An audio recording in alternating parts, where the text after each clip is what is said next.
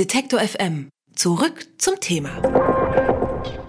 Wenn man im Supermarkt eine Tafel Schokolade kauft, dann sieht man am Regal, wie viel sie kostet. Und wenn jemand hinter einem an der Kasse die gleiche Tafel Schokolade kauft, dann zahlt er auch den gleichen Preis. So war es bisher, aber das könnte sich bald ändern, denn in Zukunft soll das intelligente Preisschild im Supermarkt erkennen können, wer was kauft und die Preise möglicherweise an die Person anpassen. Auf vielen Webseiten wie beim Online-Dating zum Beispiel oder Hotelplattformen sind solche dynamischen Preisanpassungen schon Alltag. Gesteuert werden die Preise über Algorithmen. Werden in Zukunft also nur noch diese Algorithmen darüber entscheiden, wie viel wir zahlen, wen wir daten oder in welches Hotel wir gehen. Und wäre das überhaupt so schlimm? Darüber spreche ich mit Stefan Noller. Er ist Internetunternehmer und beschäftigt sich schon längere Zeit mit Algorithmen und deren gesellschaftlichen Auswirkungen. Schönen guten Tag, Herr Noller. Hallo, guten Tag. Bei Hotel- und Flugwebseiten kennt man es vielleicht schon. Da werden solche Algorithmen zum Beispiel zur Preisfestlegung ja schon verstärkt genutzt. In Supermärkten ist das bisher äh, noch nicht äh, so verbreitet. Wie sehr wird denn unser Leben heute schon von Algorithmen bestimmt, ohne dass wir es vielleicht wissen? Ja, ich glaube tatsächlich mehr als wir denken, ähm, denn äh, insbesondere im Internet ist ja das Problem, dass es überhaupt nicht transparent ist. Das heißt, äh, wir haben überhaupt keine Möglichkeiten herauszufinden, ob der Preis, den wir gerade sehen, auf vielleicht sogar einem anderen Rechner im gleichen Raum mit einer anderen Person dahinter ein ganz anderer wäre. Das ist in der Regel nicht zu erkennen. Und insofern kann ich Ihnen auch gar nicht genau sagen, wie groß die Dimension ist. Meine Vermutung ist, dass es in mehr Fällen schon solche Anpassungen gibt, als wir denken.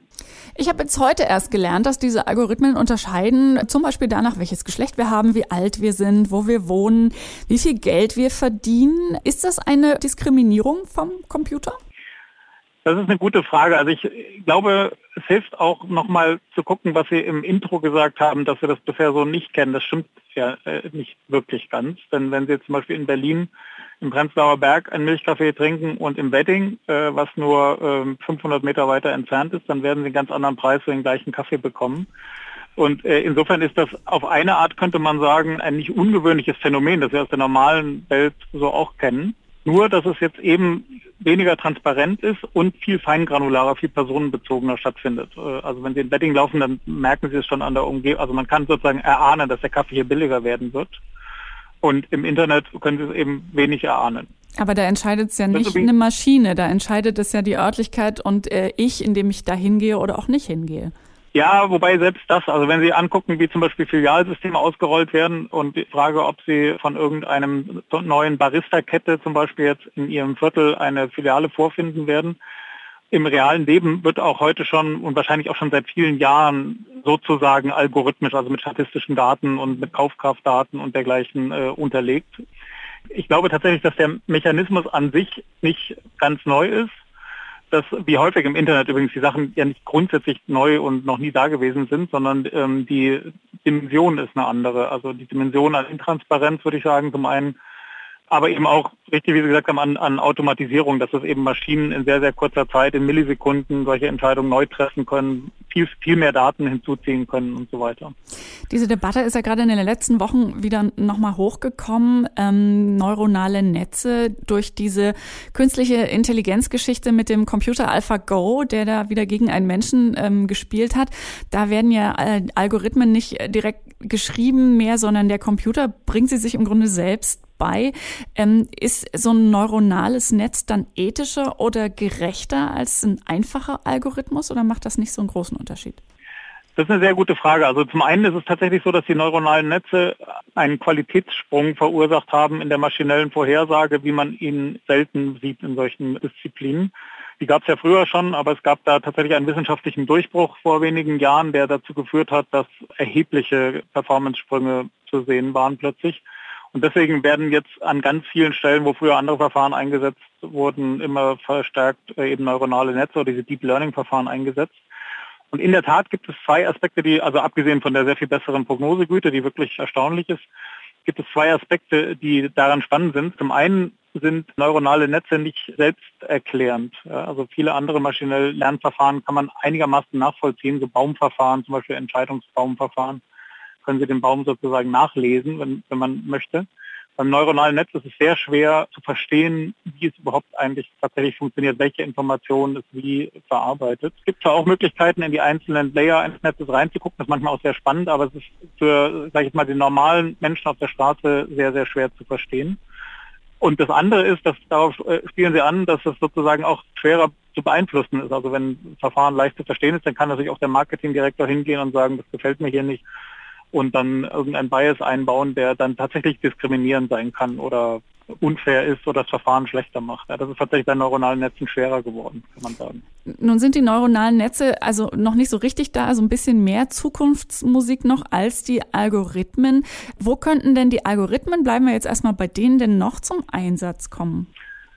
Also um ehrlich zu sein, glaube ich, dass wir in Zukunft von einer Algorithmen-Datensphäre umgeben sein werden, regelrecht, und dass es in sehr vielen Alltagssituationen irgendwie eine Rolle spielen wird, egal ob wir Nachrichten lesen, also die Frage, welche Nachrichten uns präsentiert werden und unter Umständen sogar, wie sie uns präsentiert werden. Also Algorithmen schreiben ja auch schon Texte oder ob wir eben Werbung sehen draußen oder äh, in, wenn wir irgendwo surfen oder mit äh, irgendwas angucken. Preise äh, sind ein, äh, ein, Beispiel, aber ich glaube auch, dass so Dinge wie was ich Verwaltungsvorgänge oder sowas wird an ganz vielen Stellen Einzug äh, erhalten, weil es ja ganz häufig auch mit ähm, Usability-Verbesserung zu tun hat. Also diese, man kennt es ja von Amazon, äh, sozusagen die Urmutter der algorithmischen Empfehlung das empfinden viele Menschen ja auch wirklich als ein angenehmes Feature, dass nicht irgendein Buch empfohlen wird, wenn man eins gekauft hat, sondern eins, das mutmaßlich zu den Interessen passt, ist ja erstmal nett und hilfreich. Und deswegen funktioniert es ja auch. Deswegen haben die ja so viel Erfolg, diese Verfahren, weil es auch wirtschaftlich natürlich funktioniert.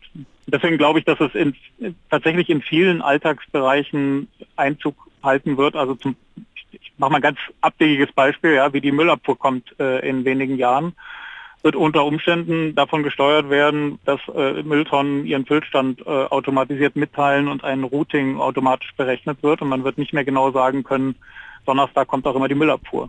Sie haben gerade einen sehr wichtigen Punkt angesprochen, dass die meisten Menschen das ja durchaus hilfreich finden, wenn zum Beispiel Werbung auf sie zugeschnitten ist oder man so einen Tipp kriegt, wo man sagt, okay, dieses Buch würde ich vielleicht tatsächlich gerne lesen, weil ich bisher auch schon ganz viele äh, von diesem Autor oder aus diesem äh, thematischen Bereich gelesen habe. Deswegen vielleicht äh, nochmal die Frage, ist das überhaupt so schlimm, wenn unser Leben künftig nur noch oder hauptsächlich von Algorithmen bestimmt wird? Oder ist es irgendwann egal, weil wir uns so dran gewöhnt haben oder weil es tatsächlich vielleicht einen ganz praktischen Nutzen hat?